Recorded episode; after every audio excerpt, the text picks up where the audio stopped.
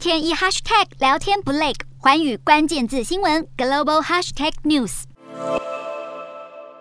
乌克兰政府网站及银行才刚传出遭到网络攻击，普丁就接着下令出兵乌克兰。而就在宣誓开战的消息一出，乌克兰首都基辅与第二大城市卡尔可夫相继传出多起爆炸。乌克兰军方在脸书发布声明指出，军方已在乌东地区击落俄军的五架军机和一架直升机。不过遭俄国军方否认，联合国对此公开指责普丁，并表示俄军主导的战事已经违反宪章，呼吁即刻停止。土耳其总统埃尔段日前与俄罗斯总统普丁通话，并告诉普丁，土耳其不会承认任何侵犯乌克兰主权的行动，也警告不要发生冲突。乌克兰也曾向土耳其要求对俄罗斯船只关闭黑海两条水路，抵制俄国军舰威胁。但现在乌俄正式开战，土耳其是否会关闭水路，则有待回应。至于美国总统拜登稍早表示，将对负责建设俄罗斯北溪二号天然气管线的公司实施制裁，扩大针对莫斯科承认乌东地区独立的处罚。但就在乌克兰遭到炮击后，拜登随即发布声明表示为乌克兰祈祷，更强调俄罗斯要为此负全责。拜登会在白宫监控局势，并在与七大工业国领导人开会后，对国民发表谈话，宣布美国和盟友对侵略行动的回应。他也将持续与北约盟国协调，确保采取强力团结的应对措施，抵御任何对北约的侵略。